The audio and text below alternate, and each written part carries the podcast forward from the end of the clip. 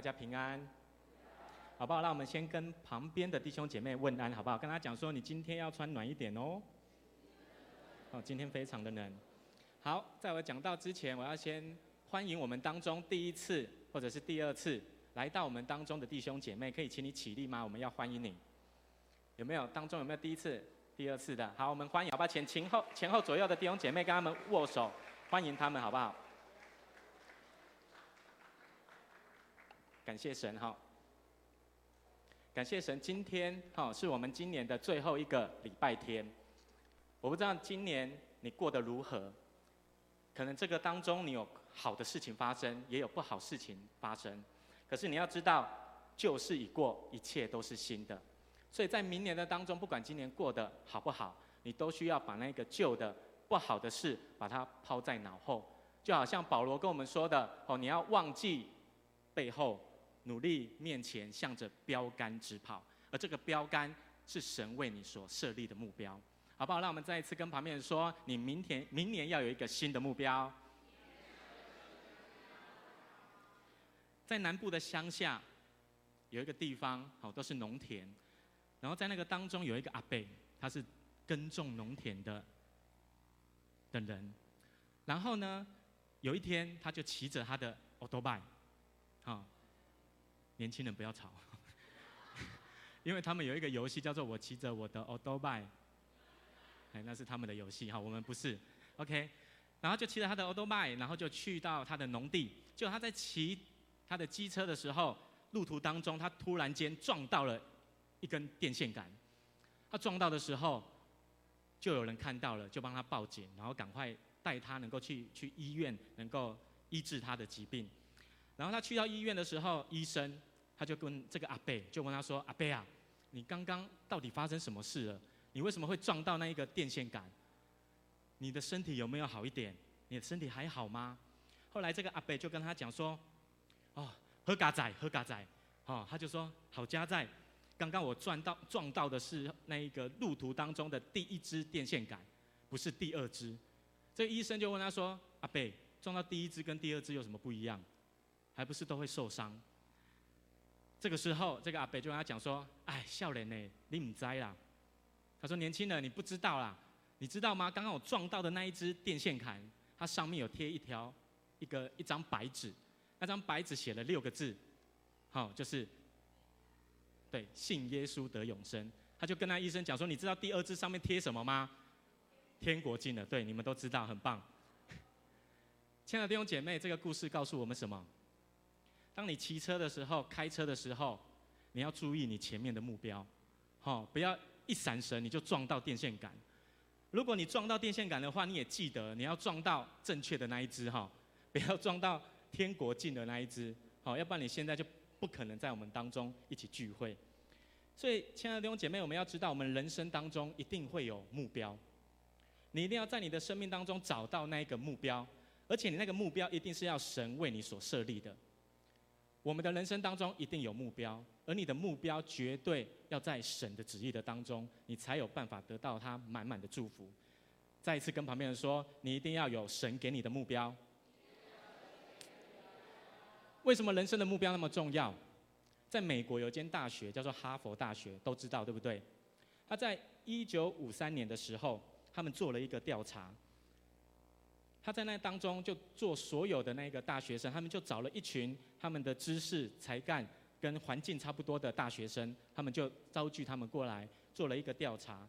他就在他们毕业的时候之前做了一个人生目标的调查。后来调查出来有四个结果。第一个结果是什么？就是有一群人他们的人生没有任何的目标，而这一群人占这一个调查的人数当中的二十七 percent。二十七趴哈，再来第二种人就是他对他的未来的目标，他觉得他知道他要有目标，可是对他的未来的目标，他觉得不明确，不知道我的目标到底在哪里。这样子的人占人数当中最多的，占了六十 percent，占了六十趴。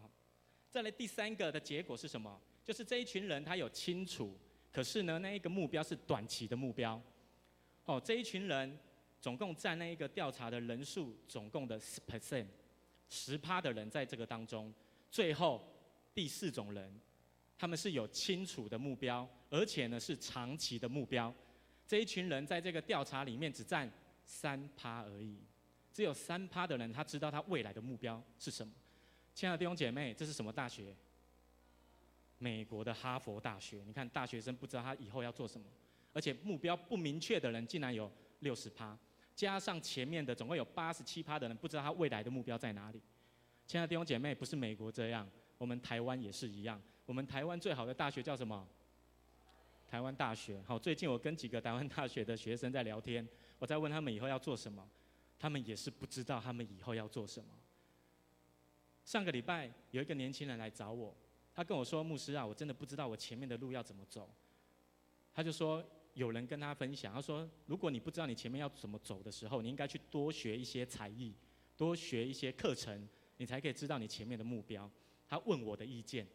好，我就跟他讲说，你应该要把你的生命放在神的面前。我们人生当中有很多的目标，可是有先后顺序。如果你没有把你人生的目标放在神的面前，先寻找神给你的那个计划、那个目的的话，你没有办法完成你在这个世上的目标。所以我就跟这个大学生来分享。后来他决定了，好，他决定要花更多的时间在教会的当中，哦，不只是聚会，哦，他也接受训练。要成为一个可以带领人的人，这个大学生他是台大的学生哦，所以亲爱的弟兄姐妹，你可以发现，不只是美国的哈佛大学，连我们台湾也有这种状况。后来这个哈佛大学的这一个调查，他们追踪了二十五年，二十五年后，他们再去找这一群人，他们发现那一个前面总共有二十七趴的人，他们对人生的当中没有任何目标的人，他们现在的生活过得不是很好。而且他们的工作也不是很稳定。再来第二种人，就是他们对未来的目标不是很明确的这一些六十 percent 的人，他们在社会当中也是一样，工作不稳定，生活也是过得不是很好。再来第三种人，就是他们有清楚的目标，可是是短期的。这些人他们的生活过得还不错，可是呢，当他们在他们的工作上面遇到困难的时候，他们没有能力去胜过。而且他们没有花更多的时间在他们的工作的上面，所以他们没有办法过一个更好的生活。这是第三种。再来最后一种，就是只有三趴的人，他们有清楚的目标，而且也有长期的计划的这一些人，他们在他们的工作当中有很好的成就。虽然他们会遇到困难，可是他们都可以胜过那一个困难。然后在那一个环境的当中，他们都可以跟人有很好的关系。他们的生活过得很好，工作上面也有很大的成就。后来，他们都成为在社会上面很重要的人才。所以，亲爱的弟兄姐妹，你可以发现，在这一个调查的当中，你可以发现那些有清楚目标的人，他未来的生活是不是会过得比较好？一定是这样。对我们基督徒来讲也是一样。我们在教会就是要寻求什么？不是心灵的慰藉寄托而已哦。而是我们要寻求神在我们生命当中的计划，所以对我们每一个基督徒来说也是一样。你要把你在神的面前，神创造你的那一个计划、那一个目的放在神的面前，向神求，求神让你知道你人生当中的计划，你创造在这一个世上的计划到底是什么，你才有办法在属灵上面得着神给你的丰盛，神给你的祝福。所以，亲爱的弟兄姐妹，我们的人生当中一定要有目标。没有目标的话，你没有办法得着那个最后的祝福。再一次跟旁边人说，你的生命一定要有目标。美国有一位牧师，他叫做华里克牧师，我相信大家都应该知道。他写了最有名的一本书，叫做什么？哎，你们应该都不知道哈，叫做《标杆人生》。好，这本书对我来说非常的重要，因为我以前教会的辅导就是带着我读这本书。让我的生命当中充满着神给我的目的。华里克牧师他在他的书中当中写了一句话哈，我觉得这一句话写得非常的棒。他是牧师，他说：人生当中如果少了目的，人生就会变得毫无意义，毫无方向的活动，毫无道理的事件。他说少了目的，人生就会变得微不足道，琐碎低微，了无生趣。最后他说，人生最惨的悲剧不是死亡，而是毫无目的的人生，亲爱的弟兄姐妹，不管从社会上的研究调查来看，或者是从神的话语当中来看，或者是从华里克牧师他的分享来看，我们都知道，我们的人生当中一定要找到你的目标，找到神创造你的目的，你才有办法得着神给你满满的祝福。所以呢，当我们来到神的面前，我们要知道，上帝创造我们一定会给我们一个目标，来完成他创造我们的目的。这个就是华里克牧师他所讲的，他说我们要照着上帝创造我们的目的来生活，不是照着你自己的意思来生活。是照着神创造你的目的去生活。我们来看今天的经文，今天的第一段的经文在创世纪的第一章二十六节到二十七节，好不好？让我们一起来读这段经文，好不好？这个是上帝创造起初创造我们人的时候，他要我们做的事情，都在这几节的经文的当中，好不好？请你们帮我读一下，好不好？创世纪的第一章二十六节到二十八节，请你们帮我读哦。来，一二三，请。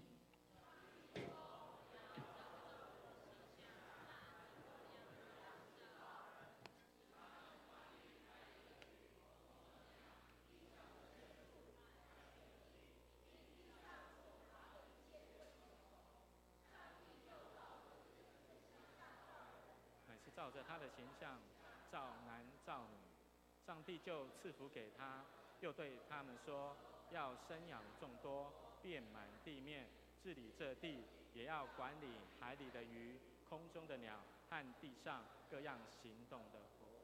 当起初上帝创造天地的第六天，他就说了这句话，就是今天二十六节的经文。他说他要用自己的形象去创创造人，为的是要让他们可以管理海里。天上还有地下所有的活物。后来呢，二十七节的经文，他说他就创造了男人跟女人，所以他就把这样子的目的、这样子的计划放在这两个人的身上，男人跟女人。上帝就跟他们说：你们要生养众多，遍满地面，治理全地，也要管理这个地上所有的活物，就是所有的生命。所以你从这个经文里面第二十八节的经文当中，你可以看到，上帝至少叫我们要做三件事情，三件事。第一件是什么？生养众多。生养众多是什么？不是生他而已，而是要养他。养还包含要养育他，要教导他。这是第一件事情。第二件事情，他说要治理土地，治理全地嘛。所以他说我们要维持这一个土地的环境，让我们能够在这个当中，上帝创造了这个好的环境，我们要努力的去维持它，治理这地。再来第三件事情是什么？他叫我们要。管理地上各样行动的活物，哦，他没有针对什么动物哦，他说活物，所以所有的人都是我们要去管理的。所以你可以发现，上帝创造了这个世界以后，他就把这个世界的治理权、还有教导权、管理权，就放在男人跟女人的身上，就是在我们的身上。他要我们能够成为这个世界可以管理、可以带领的人。所以这是神起初创造我们的很重要、很重要的一个目的。这是所有上帝的儿女都应该要去做的事情。在创世纪的经文里面，是上帝跟他所有的百姓、所有的儿女说你要去做的。第一个就是生养众多，第二个就是治理这地，再来第三个就是管理地上各样的活物。这个是上帝对所有儿女的呼召，是我们每一个人都应该要去做的，好不好？跟旁边人说，你要做这件事情。所以你有没有发现这段经文就好像我常常在讲的，我们要被神兴起，成为那一个带领者，可以带领人的人。在今天的第二段的经文，在四世纪，四世纪也是一样。四世纪的起头就是有一个很有名的领袖，叫做约书亚。约书亚带领。以色列人进入到迦南地的时候，他完成了上帝创造他的目的，他就过世了。自从约书亚过世了以后，你可以发现就没有一个人起来带领以色列人，导致以色列人开始走向罪恶的道路。他们开始做了什么事情？三件事情。第一件，他们没有照着上帝的旨意在过生活。再来，第二件事情是什么？他们开始被外邦人的文化影响，开始跟他们通婚。最后第三件事情发生了，这些外邦人就起来欺负他们，所以你回去可以看士师记的记载里面，都是以色列人在被外邦人欺负的时候，当以色列人被外邦人欺负的时候，上帝就兴起一位士师起来带领他们，胜过那一个困难的环境。士师记里面很重要的就是士师。士师这一个字的希伯来文的意思是什么意思？你们知道吗？就是治理、带领的意思。所以士师记里面你可以看到很多上帝所兴起的这些带领者，就开始带领以色列人去胜过那一个困难的环境。上帝兴起士师最重要的目的，就是要让这一些士师可以照着神的旨意去带领以色列人。所以在这个当中，你可以发现，这就是基甸。上帝创造他的。目的，这是针对基甸的，在这个当中，他就知道了神创造他的目的是要他带领他的百姓，带领这些以色列人脱离那一个米甸人的欺负的当中。所以，不管是在创世纪所有的儿女都应该要做的事情，还是在四世纪积淀个人，上帝呼召他要来带领这件事情，你都可以发现，从创世纪跟四世纪里面也可以看到，上帝创造人的目的。很重要的原因之一，就是要他们起来，成为一个属灵的领袖，可以来治理全地，管理管理所有的活物。这是神要我们去做的。所以，亲爱的弟兄姐妹，我们不一定要像士师记的这一些士师一样，要带领很多的人。我们其实从小小的团体里面，我们就可以做到这件事情了。比如说，在家庭里面，谁要做这件事情？父母亲要做这件事情。你要管理好你的儿女，你要带领好你的儿女，让他们能够走在神的旨意的当中。那在教会当中是谁？牧师、长职、所有服侍的同工，他们应该都要有能力可以带领教会的弟兄姐妹走在神的旨意的当中。再来，在公司行号是什么？董事长、总经理，他们都要做带领的工作，管理好他们的公司。所以你可以从这个当中，你可以发现到。我相信上帝创造我们起初的旨意，就是要我们都可以起来成为带领人的人。就连耶稣基督要离开世上的时候，他就跟他的门徒说：“你们要去，使万民做我的门徒，奉父子圣灵的名为他们施洗，然后你们要传福音，你们要传福音。”所以他也在告诉所有的基督徒，在这个世上要去传福音。传福音是什么？就是带领，带领那一个未信者，让他能够认识耶稣基督。帮助他们可以走在神为我们所预备的计划的当中，所以亲爱的弟兄姐妹，我们受造的目的是什么？绝对是在属神的事上，在属灵的事上成为那个带领者。神要我们能够在这个世上成为他的代言人。在基甸被神呼召的过程当中，他不是一开始就很有能力的，他也是非常的害怕。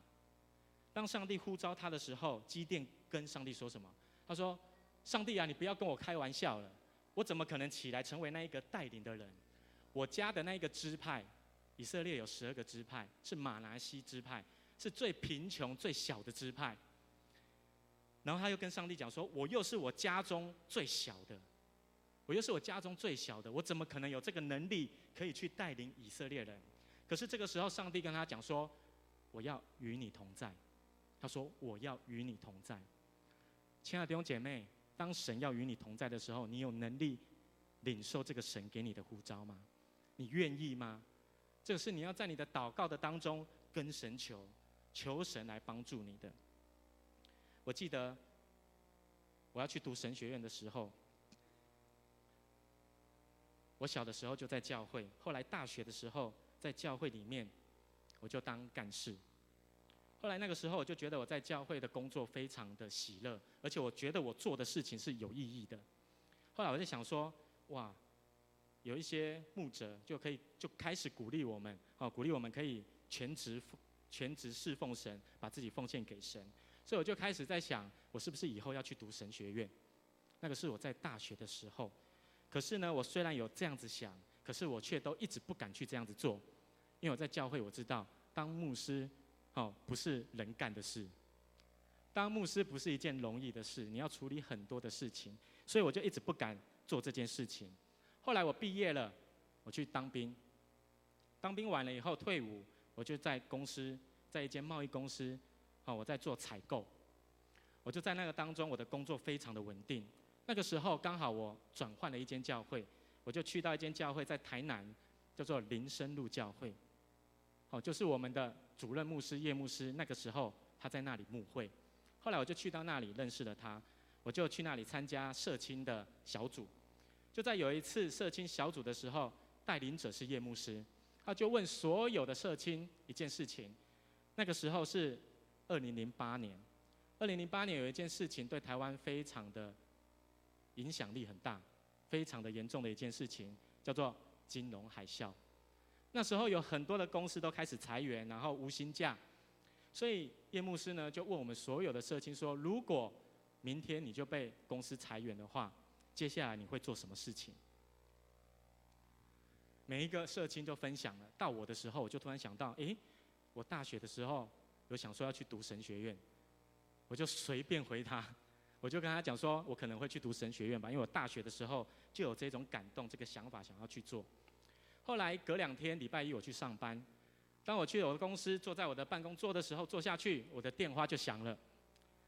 我的主管就打电话给我，他叫我去他的办公室，他就跟我讲说：“绍恩啊，我们公司的营运最近不是很好，所以呢，我们必须要把你裁员。”就当他跟我讲这一句事情的时候，我的心中就想说：“叶牧师真的是乌鸦嘴。”为什么他讲了就成真了？后来我想一想，不对，我应该要正面的思想。我在想说，叶牧师应该是先知吧。然后我心里又继续想，我就说，早知道我那一天礼拜六晚上不要去参加社青的小组，要不然我就不会发生这个事情，我就真的被裁员了。亲爱的弟兄姐妹，我问你，我裁完员了以后，我真的有马上去读神学院吗？没有，我没有去做这件事情，因为我根本不想要做这件事，我也不想要当一个牧师。后来我就把我的资遣费拿去一个补习班，我去报那个保证班，我去考警察，因为那个时候警察的录取率很高，我就去考，准备两三个月去考，最后成绩出来了，我差七分就上了。后来过几天，我的心情非常的不好，就在凌晨的时候，五点多的时候，哦，小心一点，五点多接到电话不是好事情哈。而且那个电话可能都是夜牧师打的，因为那时候他已经起床了。他就打电话给我，他就跟我讲说他要跟我约中午吃饭。后来我们就去到那间餐厅吃饭，他就跟我讲说，他说绍恩啊，既然曾经上帝有呼召你要去读神学院，那你应该就要勇敢的回应上帝对你的呼召，你应该去考神学院啊。而且你现在警察又没考到，哦，你应该要去读神学院啊。就在叶牧师跟我分享当中，他继续分享，他就分享神学院会发生的事情，他就鼓励我去读神学院。那个时候我听到的时候，我心中真的非常的害怕。我就想说，我真的有能力考神学院吗？而且我知道，在长老教会的神学院都要讲台语。我虽然住在台南，可是我从小都中都讲华语，好，我都不讲台语。后来我去到里面，我真的发现，天哪，那是什么地方啊？连我们的台湾神学院都是华语上课。我们所有的课程都是台语上课，我想说这个是哪一个桃花源？我的学校真的就是这样。后来呢，就在叶牧师一直跟我讲，我就一直推辞，我就说不要了，不要，我不想要去做这件事情。后来突然间，我的心里面突然有一个声音，一个感动出来，他就跟我说，他就说一样叫我的名字，邵恩啊，他说我是你的天父，我是创造你的主。他跟我讲什么？他说：“我一定会与你同在，你就要勇敢的去考神学院。”就在那个时候，我的心中从不平安成为平安，我就马上回应叶牧师讲说：“好，我决定我要去考神学院。”后来准备半年的时间，我就真的考上，因为我真的很担心我考不上。我神学院没有很难考，就是一半的录取率，五十个就是二十五个录取，我很怕我考不到。后来我就真的考到了。亲爱的弟兄姐妹，我不是叫你要去读神学院哦，好，记得我不是叫你要去读神学院，而是我讲的一个重点是，上帝对我们每一个人都一定有他的目的。可是呢，我们要做什么？我们要勇敢的去回应神呼召我们的那一个目的，我们才有可能走在神为我们预备的计划的当中。当他呼召你了，你就离开了，你就没有。那个福分在神为你预备的计划的当中，今天的经文基甸也是一样，他觉得他没有能力，他怎么可能带领以色列人去攻打米甸人？可是呢，你要知道，神绝对会与我们同在。当你勇敢回应的时候，你会发现神的能力就在你的生命的当中，好不好？再一次跟旁边人说，神的能力就在你生命的当中。所以基甸就被神呼召，上帝呼召他的第一句话就叫他什么？大能的勇士，神的力量就赐给他，然后他就回应神。所以，亲爱的弟兄姐妹，我们要知道，在这个当中，我们一定要帮助我们自己找到神创造我们的目的。我们一定要有能力去回应那个目的。那你应该要怎么找？我们应该要怎么找？来，我们来读一下下面的经文，好不好？在士师记的第六章十三节到十六节，好不好？我们来读十三节的经文到十六节哦。来，一二三，请。今天说：“主啊，耶和华若与我们同在，我们何至遭遇这一切事呢？”我们的列祖不是向我们说，耶和华领我们从基甸上来吗？他那样奇妙的作为在哪里呢？现在他却丢弃我们，将我们交在米甸人手里。耶和华观看基甸说：“你靠着你去从米甸人手里拯救以色列人，不是我差你去的吗？”基甸说：“主啊，我有何能拯救以色列人呢？”我家在玛拿西支派中是至贫穷的，我在我父家是至微小的。耶和华对他说：“我与你同在，你就必击打米甸人，如击打一人一样。”基甸说：“我若在你眼前蒙恩，求你给我一个证据，使我知道与我说话的就是主。”你可以发现，上帝呼召基甸的时候，基甸继续的跟神对话，那个是什么？基甸在求问神说：“你到底呼召我的目的是什么？你如果呼召我，为什么我们会遇到这样子的事情？”所以在这个当中，基甸做了一个很重要的事情，就是他求问上帝呼召他的目的。他一直在问神说：“你呼召我要做什么事情？那你既然呼召我，为什么会让我们的百姓遇到这样子的事情？”所以，亲爱的弟兄姐妹，你要知道，你要如何找到上帝创造你的目的？第一件事情就是求问上帝。呼召你的目的，好不好？跟旁边人说，要求问上帝呼召我的目的。所以在这个当中，他就在求问。后来神就跟他讲说：“我要与你同在，而这样你就可以打败米甸人，像打败一个人一样。”哦，他比叶问还厉害。叶问一个打十个，他一个打一群米甸人。所以神就给他应许：“我要让你有这样子的能力。”他就在求问的当中知道了，这是神对他的呼召，他知道他应该要这样子做，这是第一件事情。我们来看另外一个例子，在新约里面有一个人叫做亚拿尼亚。亚拿尼亚他在祷告的时候，神就呼召他，叫他要去为一个人祷告。那一个人叫做扫罗，是后来的保罗。他就说，你要去为扫罗来祷告。可是呢，亚拿尼亚不想要做这件事情，因为扫罗那个时候是逼迫基督徒的人。他想说：“我为什么要为他祷告？他在逼迫我们呢。为他祷告，他眼睛打开了，好了，他是不是继续逼迫？可是神却跟他讲说：他是我拣选的人，你必须要去为他祷告。后来亚拿尼亚就在祷告的当中，我刚刚讲的那个对话，都是亚拿尼亚在对话的祷告的里面跟神的对话。他就求问神，虽然他自己不想要做，可是最后他却顺服了神，去为着扫罗来祷告。”所以亚拿尼亚也是在祷告的当中求问神，他就知道神要他呼召他的目的到底是什么。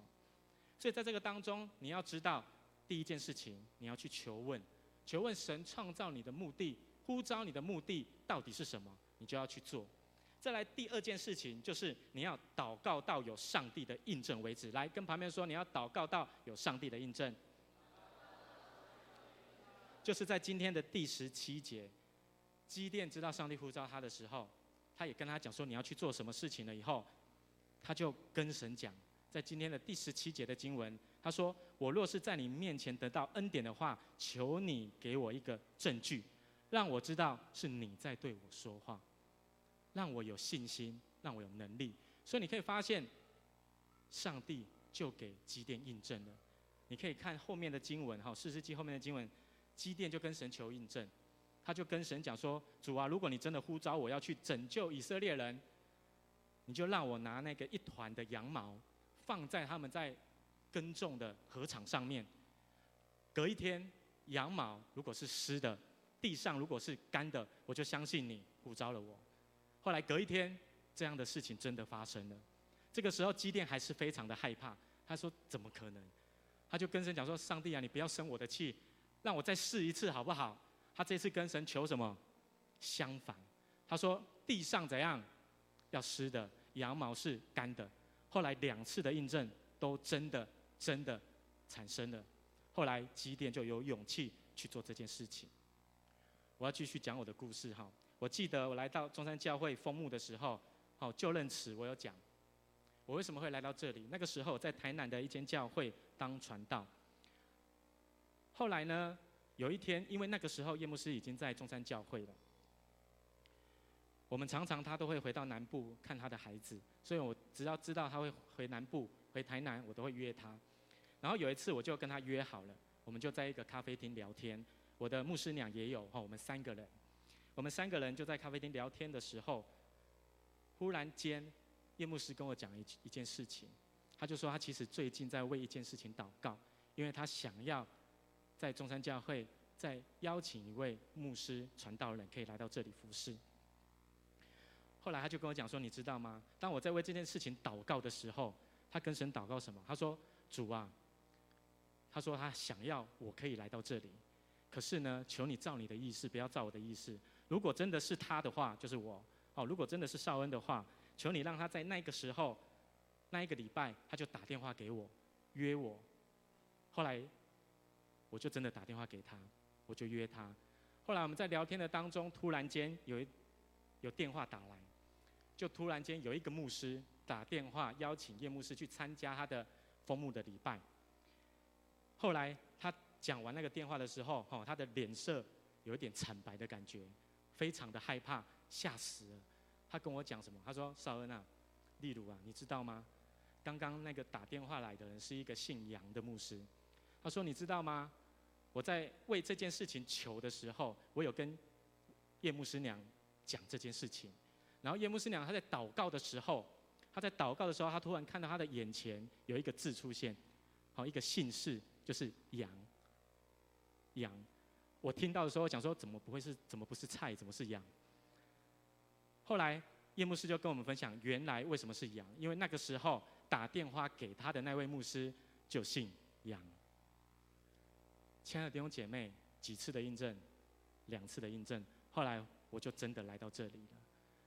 弟兄姐妹，当你要做一件事情的时候，找寻你人生目的的当中。你一定要在祷告的当中，祷告到有上帝的印证为止。台语的圣经写得很好，他说兆头，祷告到基甸跟他讲，跟上帝讲说，如果这是你要我做的事情，让我看到一个兆头，你又看到一个印记，让我看到这个印记是你要我做的。所以，亲爱的弟兄姐妹，当我们被神呼召的时候，你还不确定的时候，你一定要在你的祷告的当中继续的祷告。祷告到上帝给你有印证，给你有平安的时候，你才去做这件事情。再来第三件事情，就是你要为你的生命每一年都做具体的属灵的目标，你一定要设定这个目标，我们才有办法一直在神的旨意的里头。比如说，你明年要做什么事情，可以让你的关系跟上帝的关系越来越亲近，这是一个属灵的目标。又比如说明年你服侍神。你要做到什么？你服侍神的目标是什么？这样子设立目标，可以帮助我们能够建立我们跟神的关系，越来越知道神创造我们的目的。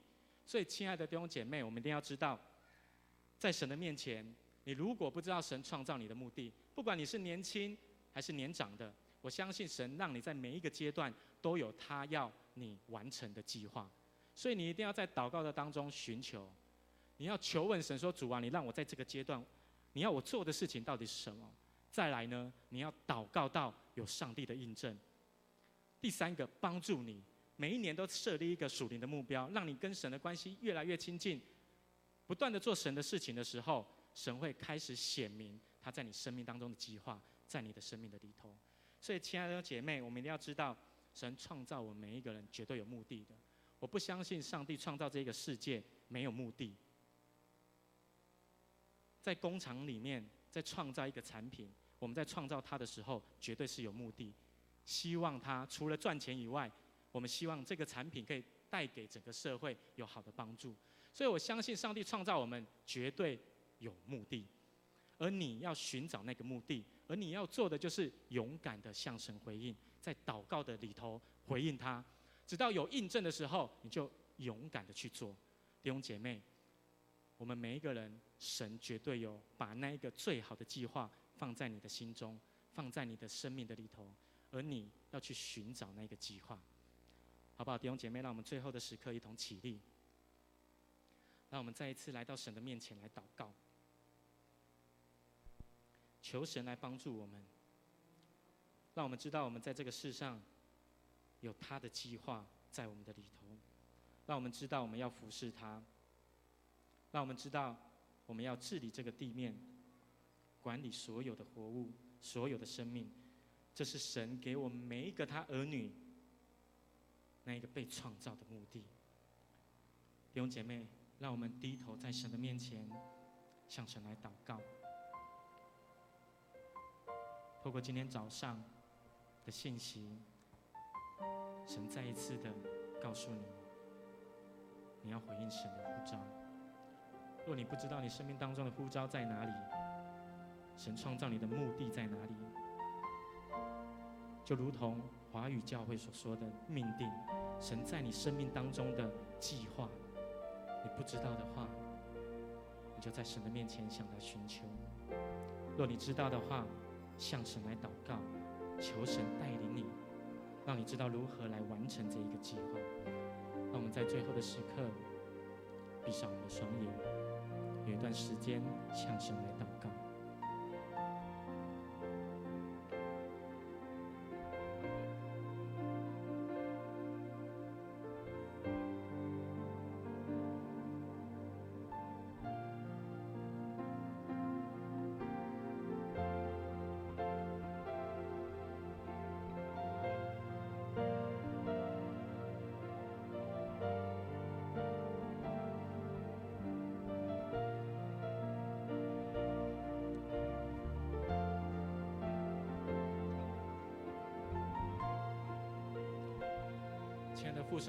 来到你的面前。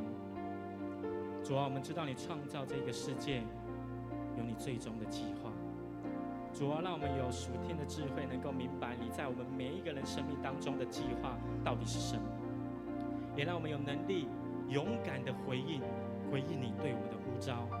好，让我们在这个世上能够成为合神你心意的儿女。让我们真的能够透过今天的经文，让我们知道我们要生养众多，遍满地面，治理全地。主啊，带领我们，带领我们能够完成这样子你起初创造我们的计划。让我们有能力在你的面前能够被你提升，帮助我们。当我们知道我们未来的目标的时候，让我们愿意的继续的来寻求你。在祷告的里头，主啊，我们求问你呼召我们的目的到底是什么？主啊，让我们在祷告的时候，让我们能够专注的祷告，直到你的印证、你的计划就在我们的面前出现，好让我们有勇气去面对，让我们的心中充满着确定。主啊，帮助我们，带领我们所有的弟兄姐妹都可以来到你的面前，找到你创造我们每一个人的计划。愿你垂听我们的祷告，主耶稣，我们谢谢你，赞美你。我们这样子祷告，是奉靠耶稣基督的圣名。阿门弟兄姐妹，让我们用这首诗。